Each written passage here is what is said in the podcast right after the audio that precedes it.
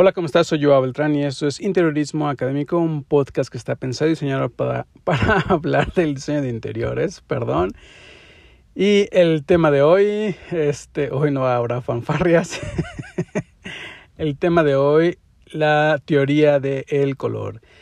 La teoría del color. Este, eh, este tema lo, lo, quiero dedicar un poco a una persona que me, me escribió este, que escuchó el episodio de cómo elegir colores a través de la psicología, este, uno de los episodios anteriores, este, o el de cuatro consejos para, no recuerdo exactamente cuál fue, eh, el de cuatro consejos para elegir, para aplicar el color a, un proyecto de diseño interior, o el de la psicología del color, no recuerdo cuál, cuál me dijo que escuchó, pero que me salió una, perdón, pero me, me comentó que eh, había escuchado que eh, podíamos elegir colores a través de la psicología, pero me decía, eh, oye Joao, no entendí muy bien, hablas de la teoría del color y la psicología del color, este, ¿cuál es el, es lo mismo? son cosas diferentes, dice, me, me confundió un poco. Y aunque este, sí que ciertamente son cosas diferentes, quise, no quise dejar o quise aprovechar la oportunidad de, de esta pregunta que, que, me hizo esta persona, que me dio mucho gusto que me escriban, que me hagan preguntas, este, que me manden mensajes.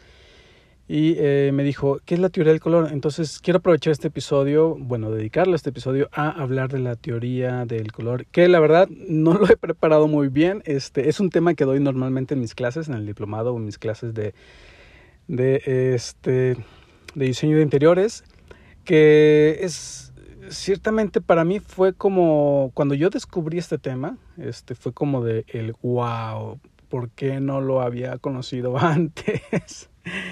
Porque siempre, yo he admitido, siempre he, admitido que eh, a mí no se me daban los colores, ¿no? Yo en la, en la secundaria, bueno, casi siempre en la preparatoria, eh, en el cole, ¿no? Como este, le dicen, o en la universidad, yo eh, aplicaba color a mis proyectos, a mis, a mis perspectivas, a mis render, y siempre había, incluso a las láminas donde presentaba los proyectos, ¿no? Y siempre había como algo que yo decía, y no sé, me gusta el contenido, pero no me gusta el color que les puse, ¿no? Yo mm, lo visualizaba y, pensaba que se iba a ver bien y al final no se veía bien. Y siempre, siempre me, me pasaba eso, ¿no? Entonces yo veía a mis compañeros, este, que eh, eh, ellos sí aplicaban bien el color, ¿no? Sus láminas se veían bien, este, los colores que aplicaban pues se veían bien y veía, no sé, veía cuadros, veía cosas en la vida este, cotidiana y decía, güey, es que, que, bien se ven los colores combinados, ¿por qué yo no sé combinar colores? ¿no? y, pensar que estaba estudiando arquitectura era como, no me habré equivocado de carrera, este, a mí esto de los colores no se me da. Y a la fecha, este, Mm, considero que no fue este como un conocimiento, obviamente no fue un conocimiento nato, sino que fue algo que aprendí a desarrollar a través de una como una especie de metodología que no es un secreto, este lo digo, yo lo descubrí eh, bueno, leyendo, pero o en las clases lo descubrí o lo aprendí, más bien dicho, ¿no? Y es un tema bastante sencillo. Y si tú eres como, los, como yo, que los colores no se te dan, o incluso si estás pensando, ¿no? En, qué colores puedo combinar. Esto de la teoría del color funciona para todo, ¿no? Para todo en la vida real. Si quieres tejer un suéter, este, y quieres combinar colores, la teoría del color es tu respuesta, ¿no? Este, quieres elegir colores para, para un proyecto, para eh, decorar tu casa, ¿no? Es decir, todo, todo en la vida tiene colores, este, entonces eso, si quieres tejer un suéter, tienes que elegir colores para comenzarlo. Si quieres este, eh, pintar un dibujo, tienes que elegir colores. Si quieres pintar este, tu casa, tienes que elegir colores. Entonces, siempre va a haber colores, siempre va a haber decisiones de colores y más en el diseño de interiores, ¿no? Igual en la moda, ¿no? Si quieres combinarte este, un, un, un este, un, un saco, una gabardina, una, una blusa con un pantalón, siempre va a, haber, colores, ¿no? Entonces, ¿cómo saber qué colores se llevan bien? Que cuando los puedas combinar se vean bien. Bueno, primeramente, antes de hablar de la teoría del color, es, eh, debemos entender que existe el término de acorde cromático, ¿no? Que muchas veces lo repito en, en, algunos episodios, ¿no? ¿Qué es un acorde cromático? Bueno, un acorde cromático es sencillamente, simple y sencillamente, es la combinación de colores, ¿sí? Si tú eliges dos o tres colores este, y formas una composición, a esa composición se le llama acorde cromático, ¿no? Pero si tiene una lógica, un sentido de por qué elegiste esos colores, pues ese acorde cromático va a tender a estar en armonía, ¿no? Eh, eh, que es a que se van a ver bien juntos, ¿no? Lo que Joao no sabía hacer cuando estaba estudiando, ¿no? Entonces, entender, primeramente, eh, el acorde cromático, ¿no? Es la combinación de colores, este, simple y sencillamente, ¿no? Una composición de colores. Después, siempre hago mucho la alusión, siempre hago mucho la referencia de cuando doy mis clases que Isaac Newton, ¿no? Este, Isaac Newton, entre muchas de las cosas que hizo, pues una de ellas fue descubrir el espectro de color, cuando descomponía la luz blanca de un rayo de luz blanca a través de un prisma y que ese prisma, eh, esa luz blanca se descomponía en los colores del arco iris, ¿no? Entonces de ahí sacó, de ahí entendió también cómo se formaba el arco iris en la atmósfera, entendió pues muchas cosas de la luz, cosas que que en temas de la luz aún siguen siendo misterios, ¿no? Eh, incluso él desarrolló la teoría de, de, las partículas, de que la luz es las partículas, y Huygens dijo eh, que no, que no eran partículas, que eran ondas. Entonces, incluso hoy en día se ha comprobado que son ambas, ¿no? Que es la teoría este, de que, que la luz es ondas y partículas. Pero bueno, indistintamente de eso, eh, cuando descubre Isaac Newton eh, el, el, arco iris, el espectro de color, que son, es el espectro de color de la luz visible, que es un espectro muy pequeño, porque luego está la luz infrarroja, la, eh, rayos gamma, este, y, hay un espectro, el FM, la M, las ondas de radio, todo, hay un espectro muy amplio y el, la luz visible, la que tú puedes ver con tus ojos a simple vista, se le denomina el espectro de luz visible, ¿no? Y es un espectro muy pequeño, ¿no? Pero en ese espectro muy pequeño pues están todos los colores del arco iris, ¿no? Y no están los 4500 eh, colores que tú puedes encontrar en un catálogo de, colores de un proveedor. Simplemente están eh, los colores base, los colores básicos. No los colores primarios, no los confundas, sino los colores básicos. ¿Cuáles? Pues eh van del morado, el azul, este, el rojo, el naranja, el amarillo y el verde, ¿no? Esos son los colores que vas a encontrar en, el arco iris básicamente, ¿no? Y que se desprenden o se descomponen de la luz blanca, ¿no? Entonces, cuando descubre Isaac Newton el espectro de color, eh, después vino una evolución de ese espectro de color donde si tú acomodas esos, ese espectro de color en un círculo, ese famoso círculo cromático, que si lo buscas en internet van a aparecer muchas versiones, incluso a veces tus proveedores te, te venden un, un, gadget así chiquitito de los colores, un círculo cromático, cómo poder combinar. Esa es la clave, esa es la herramienta básica de cómo poder aplicar la teoría del color. Este, entonces, ya descubrimos ahora el círculo cromático, ahora sí, vamos a, a, la teoría del color. ¿Qué es la teoría del color? Bueno, la teoría del color es eh, una herramienta eh, a través del círculo cromático para poder seleccionar colores a combinar. ¿no?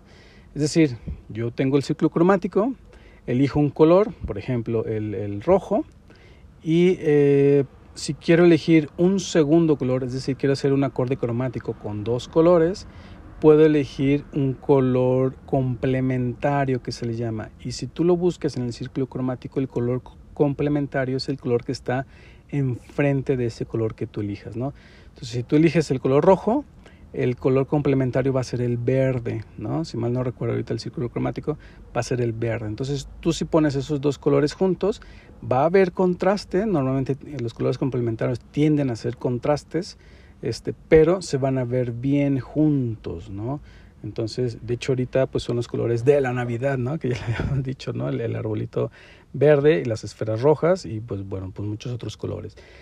Pero este, no solo se queda ahí, eh, ahí tú puedes elegir tres colores, ¿no? Entonces, si en este mismo círculo cromático dibujas un triángulo equilátero eh, desde el centro, los tres colores a los que apunta el círculo cromático van a formar un acorde cromático por triada, ¿no? Por tres colores. Eh, entonces tú eliges, tú seleccionas esos tres colores, los pones juntos y se van a ver bien. Vas a tener un acorde cromático por triada, ¿no? Entonces así puedes estar girando ese triángulo y estar seleccionando colores que, eh, que ese triángulo te está indicando, ¿no? Eh, puede ser este, esos tres colores, que tú los pongas en una composición y se van a ver bien, bien juntos, ¿no?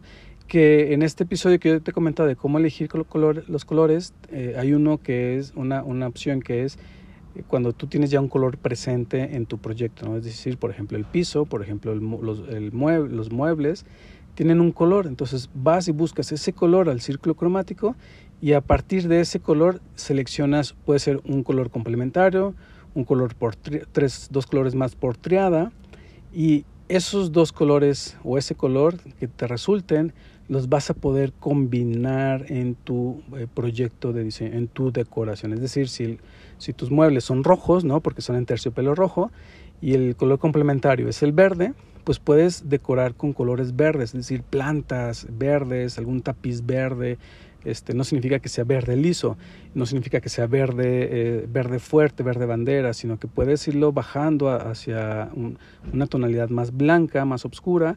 Este, no significa que te quedes con ese color, puedes variarlo hacia un color más claro, verde más claro, verde más oscuro y cuando los pongas juntos se van a ver bien juntos, va a ser un acorde cromático. Entonces esa es la teoría del color y realmente es así de sencilla. Este, y por eso digo yo, cuando lo descubrí, dije, wow, eh, ¿dónde estaba esto? Eh, este, y eso me ha ayudado a mí eh, mucho a combinar colores. Y conforme lo vas trabajando, lo vas trabajando el ciclo cromático, pues vas aprendiendo va a dominar qué colores se ven bien, ¿no? Ya, ya traes en la, en la, cabeza el ciclo cromático y ya combinas automáticamente sin tener que recurrir a él, ¿no? Entonces hay muchas composiciones, incluso si este, hay, hay combinaciones numéricas, es decir, tú le pones un número a cada, a cada color del círculo, cromático, puedes elegir números nones, ¿no? Ah, pues todos los nones los voy a eh, seleccionar para un acorde cromático, o todos los números pares, o los números primos. Entonces, si tú seleccionas esos números, esos colores, o seleccionas esos números y eh, esos colores que le, que le asignaste cada número, los combinas, vas a formar un acorde cromático por eh, por la numerología, ¿no? Por números pares, por números nones, por números primos, ¿no? Este, entonces, puedes utilizar el círculo cromático como tú quieras. Hay unas reglas básicas, el, eh, que te acabo de decir, que es este, por eh, color complementario, por triada, y hay, hay muchas otras, pero lo importante es que sepas que la teoría del color surge de ahí, de utilizar el círculo cromático para combinar colores, para crear acordes cromáticos, ¿de acuerdo? Y bueno, pues nada, hasta aquí el episodio de hoy, eh, la teoría del color, espero que te haya gustado, espero que eh, te haya servido, a ti que, este, que me, eh, enviaste este mensaje preguntándome qué era la teoría del color, espero que haya quedado más claro y para ti, para todos mis podcast escuchas, este, todos y todas, que bueno, pues muchas gracias por seguirme, por este, estar ahí al pendiente del podcast y como siempre los invito a que compartan los episodios, si tú conoces a alguien, que sepas que el podcast o algún tema le puede servir, le puede ser de interés, compárteselo, eh, mándaselo por, por tu Instagram, por tu WhatsApp, por tu Facebook. Comparte, comparte el, podcast, así vamos a ir creciendo esta comunidad interior. Y pues nada, te doy las gracias por escucharme y nos eh, vemos, nos escuchamos en el siguiente episodio. Hasta luego.